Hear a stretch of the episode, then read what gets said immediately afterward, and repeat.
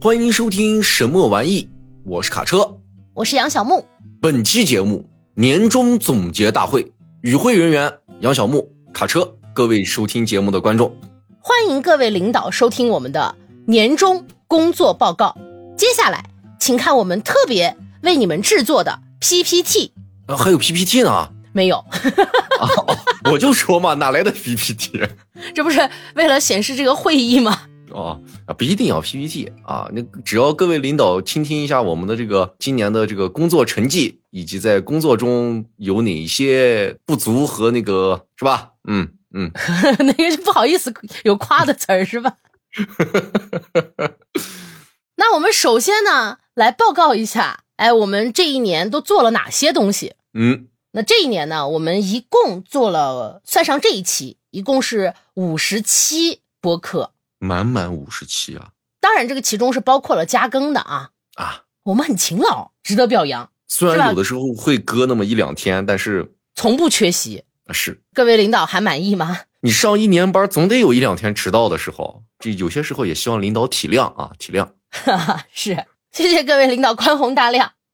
在这五十期节目中呢，我们做了有四十本书，嗯，有五部的影视作品，是的，还有三部游戏啊、也不能说嗯三部，三期游戏。对，主题相对于呢还是比较单一的啊，这个我们单一确实承认。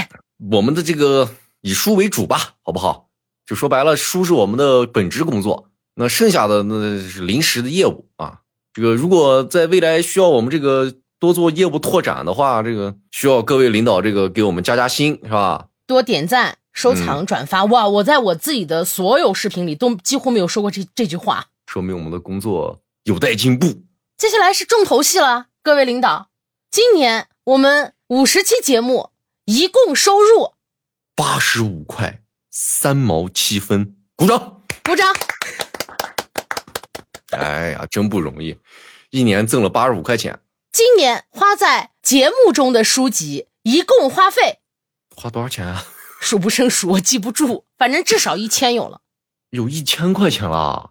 绝对有了。咱俩加起来至少一千了。哦，咱俩加起来差不多，因为我们一买一人一本，那不两本嘛？你再算上看电影，啊是不是？哦，对，那个还没算呢，就是节目一共投入那。 你看完电影，有的时候还吃顿饭，对吧？这个这个也不能算了，那这算起来没头了。这加班的工作餐那是。这工作餐咱们吃的确实有点好，我得承认。饿饿啥不能饿肚子是吧？我们还有啥总体的报告啊不？有。那我们今年的节目呢，一共在七个平台同步播出。哦，哪七个？啊，有 B 站、喜马拉雅、小宇宙、QQ 音乐、网易云音乐、蜻蜓 FM、苹果播客。那我们正常的播出时间呢是每周五凌晨啊，我我说几点好像不太准时 呃零点，就正常是反零正点，有的时候会拖，但是一般不会拖过周五。啊。对，一般情况啊，每周五我们会更新我们的节目。这里我要重点对卡车表示感谢，因为除了 B 站的更新，其他平台的更新都是卡车来负责上传的，所以每次更新节目要同步那么多账号，反正这事儿让我我是不干。哎，小成绩啊，不要提了，不要提了。我们最终还是要感谢我们杨小木同学每一期勤勤恳恳的这个剪辑工作。哦，这个是真的，小伙伴们，每次剪我们的节目，我真的都想死。如果你听了我们的原版，你可能会崩溃。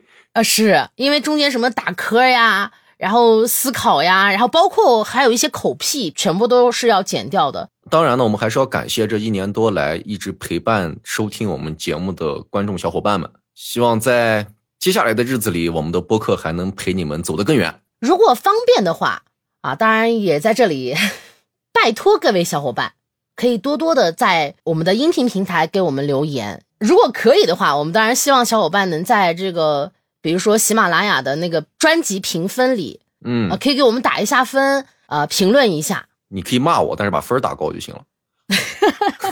这个我不太这个大家还是诚实吧，诚实吧，没事儿， 评论也不好，打分也不高，也也无所谓啊。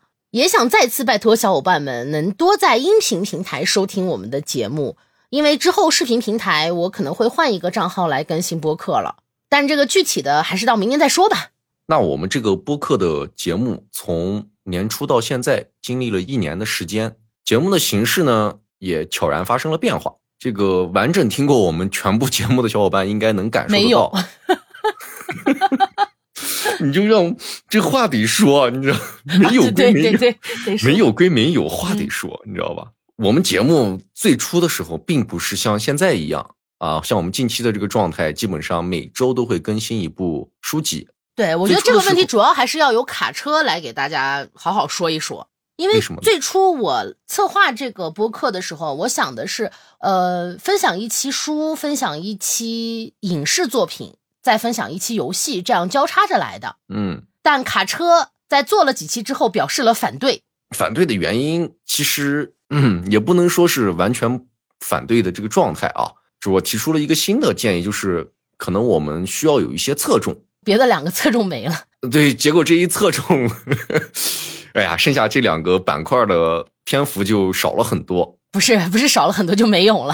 啊，后期基本上就不会 没有出现过。也希望小伙伴们能理解我们吧，因为对于卡车来说，卡车每天的工作呀，然后他的这个上下班的时间等等这些，他不允许自己有那么多的空关注这么多的事情，特别是游戏，特别像一些大作呀之类的，有的时候可能需要耗费他一个月的时间，可能才能玩完一部游戏。是，所以他的时间压力是非常非常大的。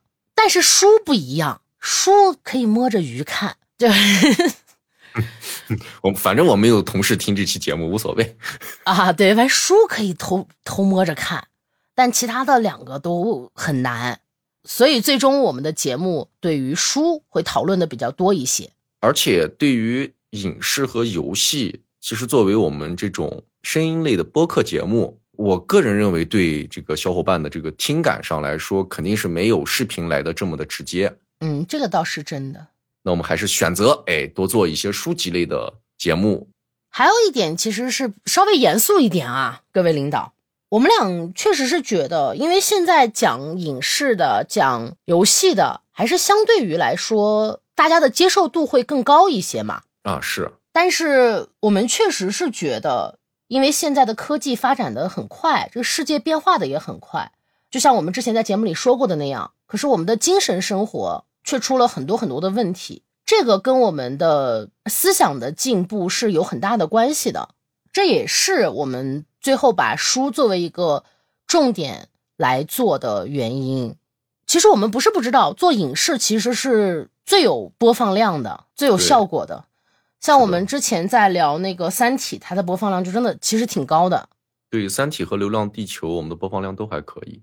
而且影视的热点也真的比较好改。我们是知道的，但是最终却没有往这些方面侧重，确实是对于这一方面的考量。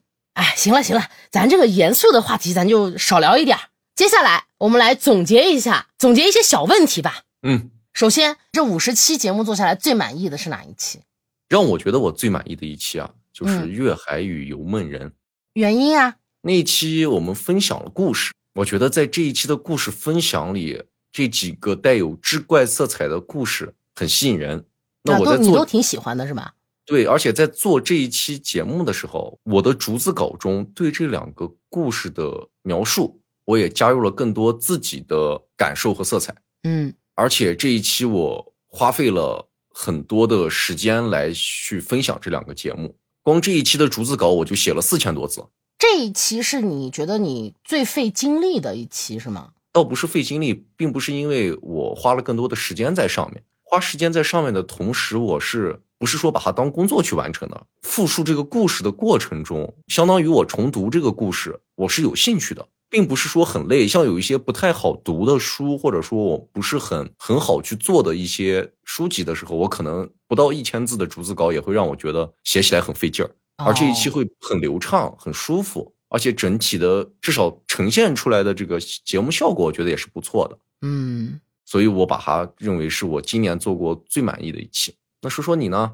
实话没有，没有啊，永远都是下一期是吧？不是我就是没有最满意的一期，我觉得每一期可能都不是很好，嗯，就有很多没有说到的地方，还有很多就是可能表达不够清晰的地方。嗯那看来你对这个节目的要求是非常的高的。也不能这么说，我这个人这么躺平，你这样评论我压力很大呀。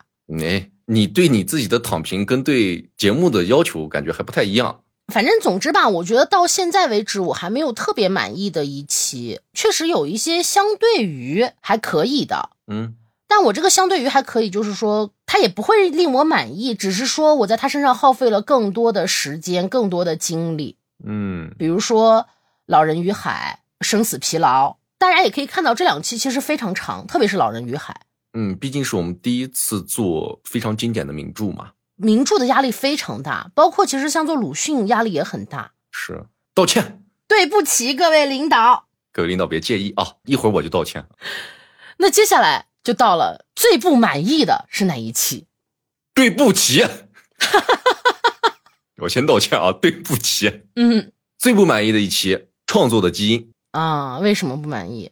准备的非常不充分。当然，我要提出批评啊，是因为我请假去出去玩了，然后呢，是这本书是提前读完了，可是回来以后的准备时间完全不充分，整体流程包括在逐字稿的制作方面，我对我自己也提出了非常的严重的批评。嗯，有一些草草了事。那一期节目确实，嗯，我的错，各位领导啊、请接受我诚恳的道歉。大家可以不原谅他啊。就作为我个人吧，就是这个共同的创作小团队，我是挺能理解卡车的，因为因为越往后的节目，大家可能越能发现，我们对于书籍的介绍，然后对于作者的介绍这一部分的讲述，都是由卡车来负责的。所以在这一块呢，卡车确实是减轻了我的压力的。那我个人还是在这方面很感谢卡车我们内部的这个感谢就不需要了。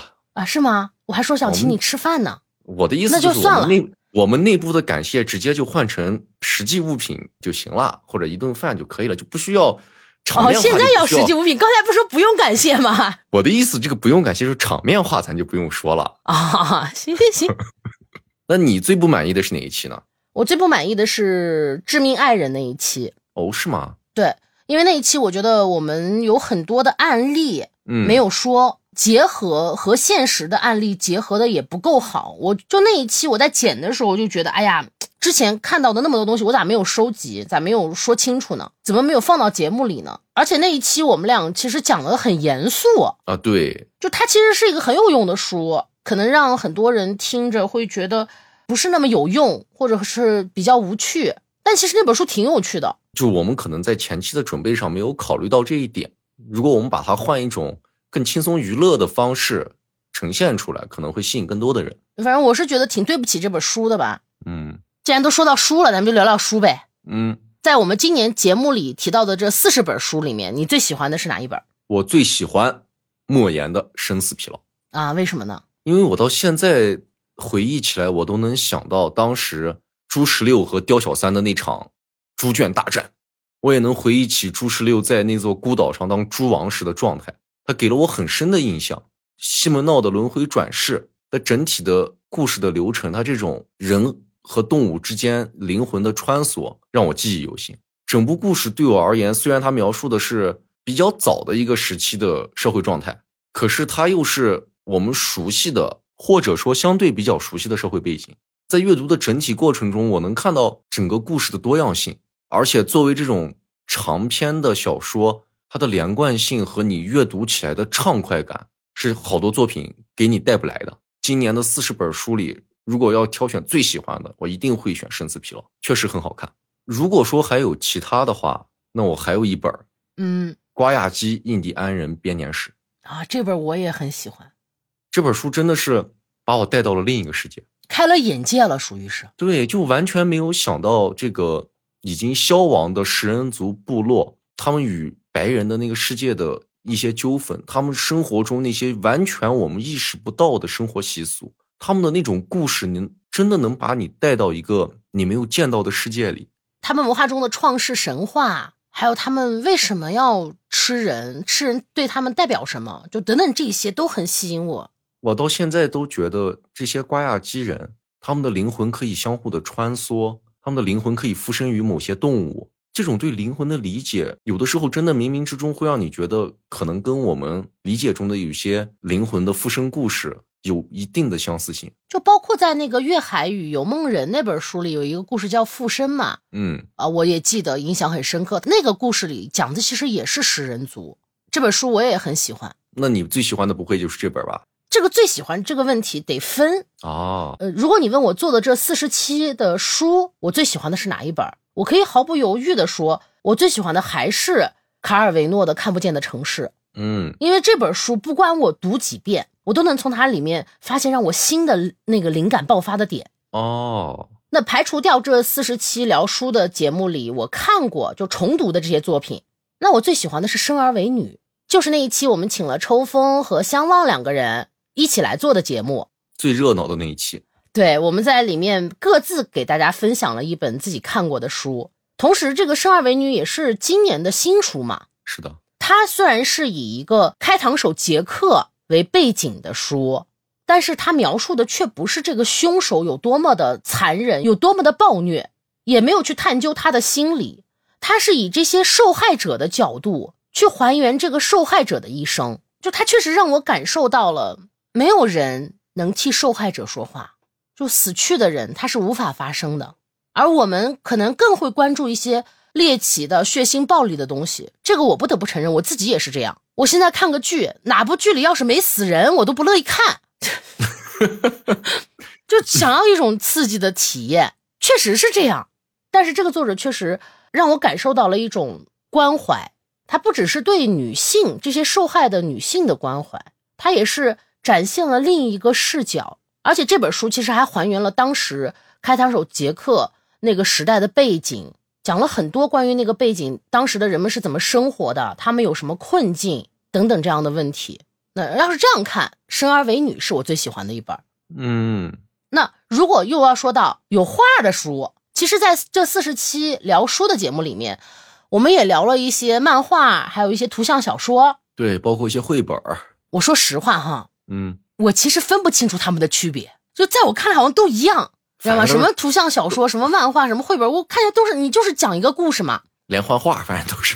反正就是，所以我就把它总结成啊，在这些图画里面的书。嗯，如果你问我我最喜欢哪一本，我最喜欢满月的那一本。哦，满月这一本图像类的书，它不仅是故事很合我的心意，包括这个作者，你看这个作者他画的画不美型，就跟我们常看的那些二次元的美型的画其实完全不同。我甚至可以用丑来形容，啊，很粗的线条了。粗不粗这些我分辨不出来，甚至说他的人物丑不好看都。但是我们看他那一幅一幅的画，我就能连续着感受到一种视觉冲击，然后故事也很吸引人，那我就其实禁不你住又买了他的其他的书。 你倒是没选伊藤润二，我还挺意外的。因为伊藤润二那一期我们做的是他的短篇精选集嘛，是，啊全是短片嘛。我看他的其他的漫画，这不能算在咱们这个节目的四十期里嘛。哦，我明白了。 那你要是把别的我们没在节目里做的都加上，那变化就多了。那当然太多了。那我们说了最喜欢的，嗯，当然也要说一个最不喜欢的。呃，得罪人环节，啊，对，快你先。我最不喜欢的是那个时代广场的蟋蟀。哦，那个儿童读本儿。说实话，我那本书读的很无聊，嗯，虽然它很薄，但是我就总体看的时间挺短的。可是我就觉得看的那个过程，时间过得贼慢。不是说这个书不好，就是说它不太适合我这把年纪读了。我已经过了就读它的这个年纪了，它里面也没点什么它里面有画杀。人犯呀，死一个，那儿童读，对，要所以那我些就是人读起来很无聊嘛，就所以我，我哦我就说我现在这个人喜喜欢寻求一些猎奇啊、刺激啊什么的，就很庸俗。嗯这种很平淡的说教性质比较浓的书，我就有点儿看着度日如年。哦，对不起， 是因为我年纪大了，真的对不起，我不配，我配不上这本书。没事儿，原谅你了。那你呢？我最不喜欢的，唉，我偏爱读诗的荒谬。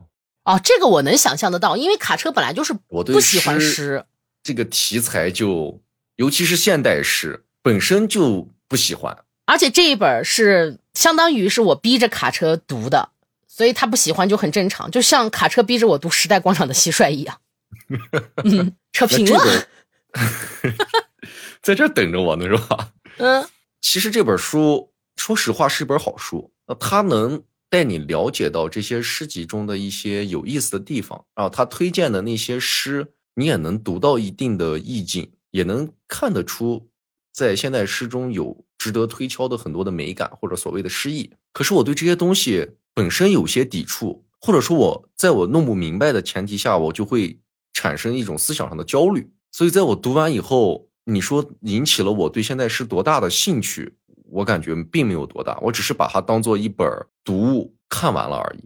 就也许哪一天我可能会发现某一首现代诗非常的吸引我，我会把这本书拿起来重新再看一看，看能不能找到我从诗中吸引我的点，在这本书里有所提及。到那会儿，我会向这本书道歉，对不起，我当时错怪你了，我不应该讨厌你。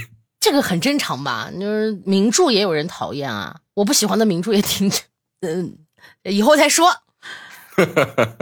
那再来一轮，前面我们都是一个好一个坏，一个好一个坏，嗯咱们再来一个极端的。啊，你哭的最多的一本书是哪本？我哭的最多的那本书是我们做的那本散文集。啊，那我们俩一样。我想做一个能在你葬礼上描述你一生的人。嗯，哎呦，哭的哇哇的。我也是这而且本是哭的最多。而且这是三本书，我们只读了其中一册。哎，我我想告诉你一个新的消息，嗯，他出了第四本了。我我 剩下两本我还没时间看呢。第四本是呃国外的著名作家的散文，哦，黑塞啊呀、他们。哦，黑塞他们的那这本书反正就是听名字你就会觉得啊， 对是一本他一直让你哭的书。再加上刚好我们在做这本书的时候呢，也是为了我们一个去世的朋友，对我们最后给他写了想跟大家介绍他 的话，而且他书中呢说到的这些葬礼，说白了都是你的挚爱亲朋。就你在阅读的过程中，如果你但凡想象你身边一个很好的朋友或者是很重要的人不在了，那个情绪一 立马就上来了。我跟你说，呃，对，真的止不住，你立马就带入到作者的那个优美的文笔，包括他那种抒发的感情中去了。所以这本书是真的好哭。我读这本书的时候啊， 就我还喜我读书的时候还喜欢真的读，嗯，所以就那个一边流着鼻涕，眼泪还在那儿晃悠着，然后看得很模糊，然后还开始犯鼻炎，哭着哭着， 哦，真的极其痛苦，真的。嗯，嗯，那我们俩就是一样的了，哭的最多的都是我都想是这本，做一个能在你的葬礼上描述你一生的人是。啊。如果小伙伴们也想哭一哭，直接看吧。那说完哭，嗯，说说笑。笑我很简单，嗯，你让我笑的最多的就是那个爱上德古拉小姐，哦，那本漫画就她，因为哎呀他们俩确实很有意思。那是被撒了狗粮的书。 首先，他讲的是一个爱情嘛，但是他们两个人的身份又是对立的，一个吸血鬼，对一个狼人儿。然后那个德古拉小姐又一直是呃相相当于一个连环杀人犯，嘿，是的，就他们俩在一起就很有意思，有很多的那种反差萌。加上它又是本漫画嘛，对，很轻松。非常的愉悦。我我想不起来我笑的最多的是哪本书了，但是我印象里有两本书我都笑得挺开心的，嗯，一本是《美术馆里聊怪咖》，八卦嘛，这都爱听，都爱啊对看。嗯，而且它的整体氛围很很轻松幽默，它对艺术史的这些艺术大家的解读确实有非常有趣的地方，而且他们的很多生活呀、经历啊，嗯就是很离谱。他那些怪癖呀、他那些奇奇怪怪画出来奇奇怪怪的话呀、你会觉得 嗯挺有意思的。反正我读完《怪咖》这一本儿，嗯，没记住啥什么流派呀、之类的东西，我就光记着八卦了，真的。 哎，这就够了。剩下一本呢，就是我个人比较喜欢的书啊，《克拉克森的农场》。这本书卡车是不仅看了书，还看了那个纪录片儿的，对，我而还啊且他去纪录看片了儿追那个，完了。对我还去追了那个纪录片儿，确实很好看。关于这个主持人大猩猩的之前做过的节目，我也是看过很多，或者说一直在追。那对于我比较喜欢的这个主人的角色，然后又去干了这么愚蠢的农场的事儿，确实是让我笑得很开心，而且也非常符合这个大猩猩的人设。这个有你对他之前的了解吗？就相当于对对于你来说，这是一个粉丝向的书了。还哎是对，有点像嗯粉丝向的书。那本这本书确实也很轻松，但是说实话，我们当时也说了，其实他的这个纪录片可能要比书更有趣，或者更能给你直观的感受出他书中所说的那些倒霉事情 哦，对你这样一说啊，我这纪录片还没看完呢，我前面只看了几集嘛，啊。对，你可以吃饭的时候把它翻出来再看一看，还挺适合下饭的。很轻松。那聊了这么多对立的问题， 嗯，来一个不对立的吧，说一下最推荐的是哪一本？呃，我可能不光有一本儿吧。那只能选一本的话，你推荐哪一本呢？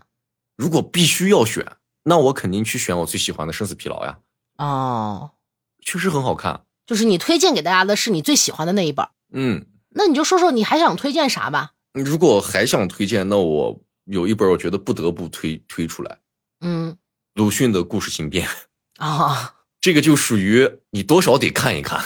其实我们做的这四十期节目里面有很多都是必读书目，你说《老人与海》不值得推荐出来吗？对吧？但是《老人与海》这卡夫卡，这些都属于好多都属于咱们这个上学期间学过的文章，或者是至少有一些摘选的片段。嗯但对于故事新编，我是印象里我上学时候是没有学过鲁迅的故事新编的任何一篇故事。咱们学的都是比这个要难很多的，要啊，背。对呀、背诵的那些。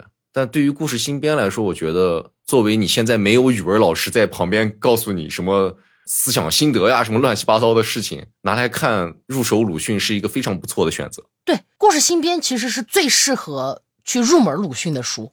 如果以后我们再做鲁迅，我可能还是会选故事新编中的故事来说。嗯 我应该不会去首选他的其他作品，就短期内我们根本没有那个能力去完对成没有其这个他能作品力的。毕竟我们俩现在还是属于文化荒漠。那你来推荐呢？哦，你就推荐完了是吗？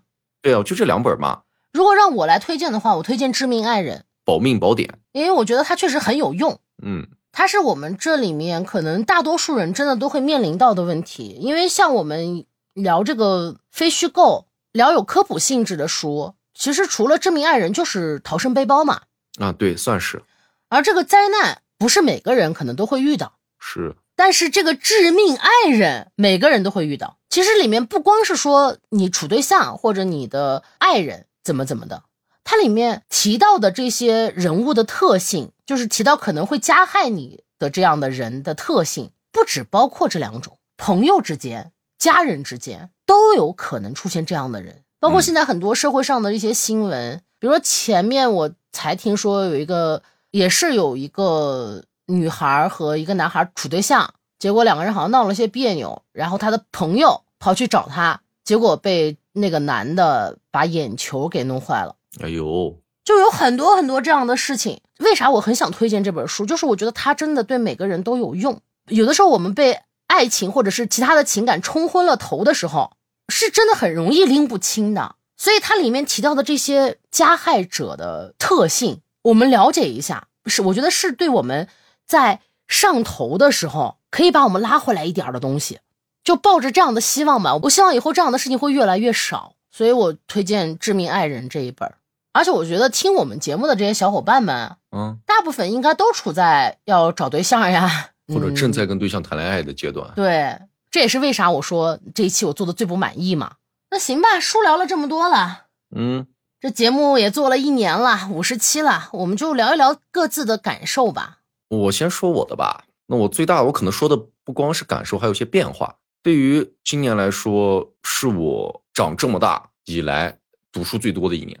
今年一下读了四十本，当然中间有漫画啊，但这个量是确实提起来了。带给我最大的感受就是，可能会更好的能分辨出这一部作品是不是符合我喜欢的标准。就原来在读书的过程中，也会遇到别人说哦，这这个某一个作品写的非常的好，非常有意思，但是我看完 get 不到那个点。但今年读书的状态又不一样，因为读完书以后，你需要去做节目，你可能需要去重温故事，重温书中所说到的情节。有时候我可能还会去想作者的创作背景，那作者在写这个书的时候的他的一个状态，可能给我读书这一方面有更广的角度去接触到一本书。就原来可能我不会从其他的奇怪的角度去进入到书籍内部，可能只在乎这本书中写了什么。那现在我阅读的角度可能会多了许多。那还有的感受就是，我的书架明显的增多了。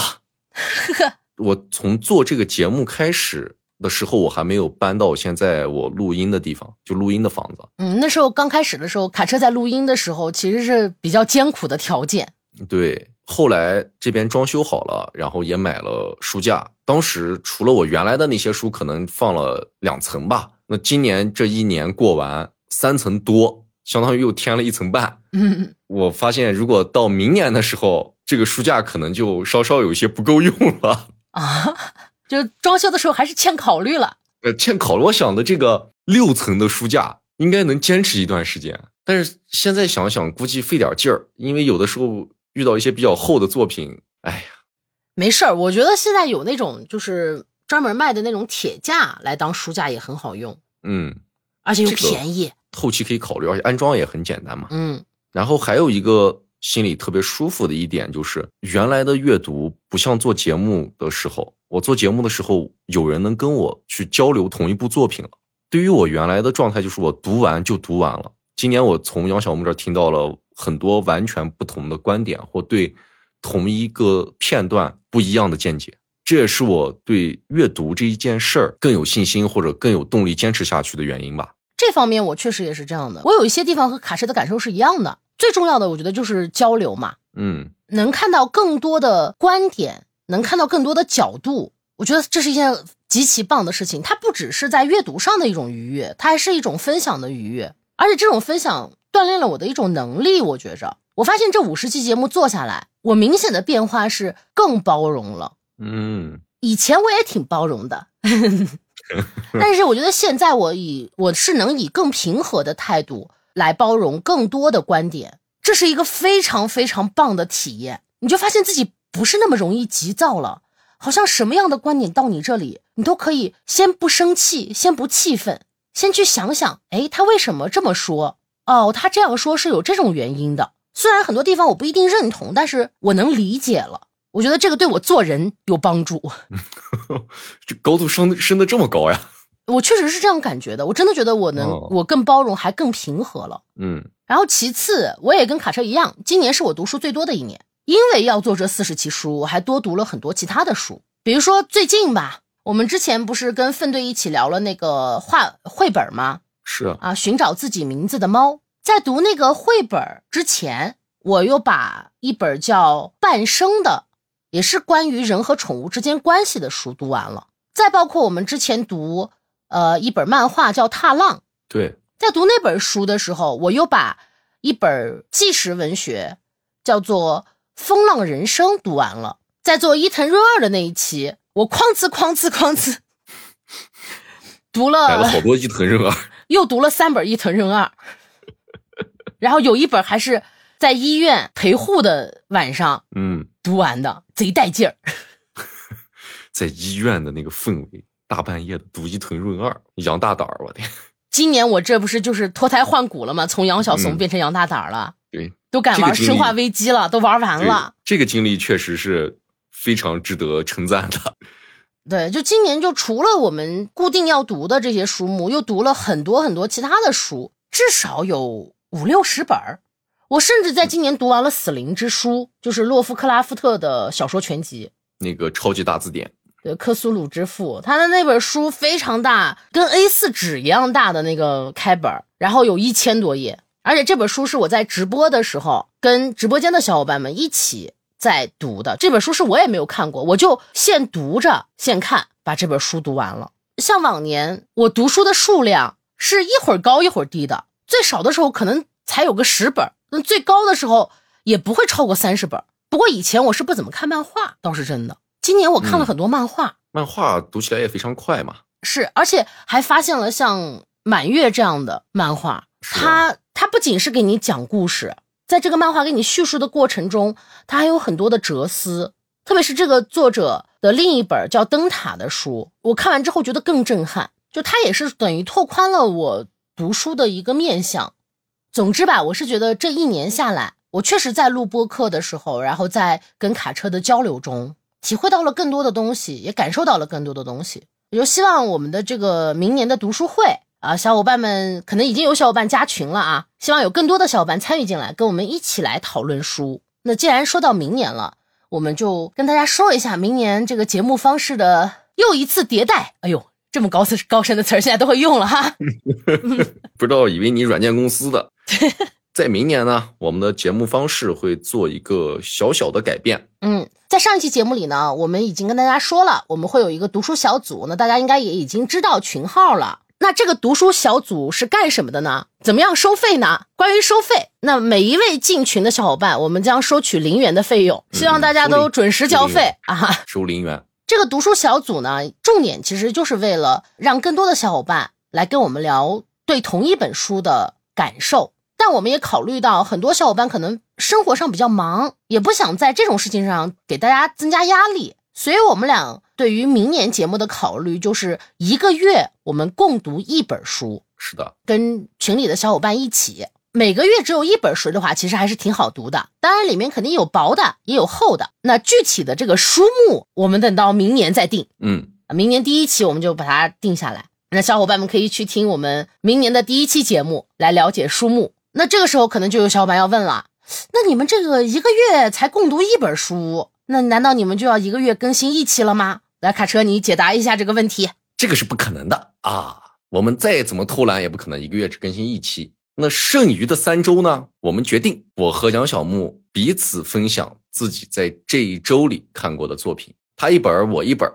哎，这个不仅限于书了哦，对，小不伙仅伴是们说，我说的是作品，就是嗯也可以是影视，也可以是游戏，各个方面都可以啊。明年我们可能会更偏向于聊天的形式吧，嗯，因为今年有很多还是比较严肃的，我觉得这个需要我们慢慢的去磨合和调整嘛，所以明年会采取这样的一种方式，而且这样我觉得还是有便于我们各自种草什么的，哎，对，比如说像我们今年做的那一期很长名字的叫什么开膛手孙悟空与发情的猫喝了点儿。啊？对，这一期播客里我们就是用这种每个人分享一本书的形式来给大家介绍我们看过的作品嘛，嗯，就发现大家好像挺喜欢这种方式的。那明年我们就多尝试一些这样的方式，也希望在以后我们就是能把严肃的东西聊得更容易听进去一些。更轻松一些。当然，我们也希望我们的节目不光是助眠啊，啊，你还想要什么功效？还想补肾，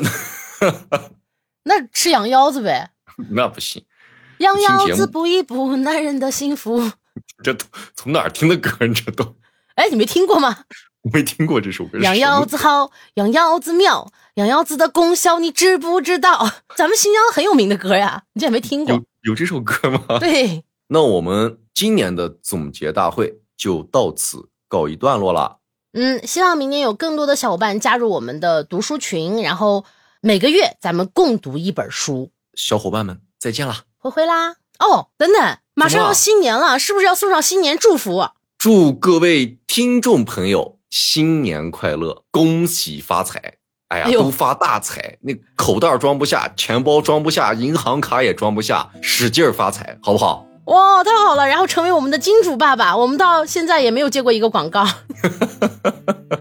嗯卡车送了一个很实在的祝福，嗯，那我就送之前我们在《圣诞故事集》里我提到过的那一句，我觉得特别喜欢的那一句祝福吧。嗯，希望我们落落大方的告别二零二三，满怀信心的迎接二零二四。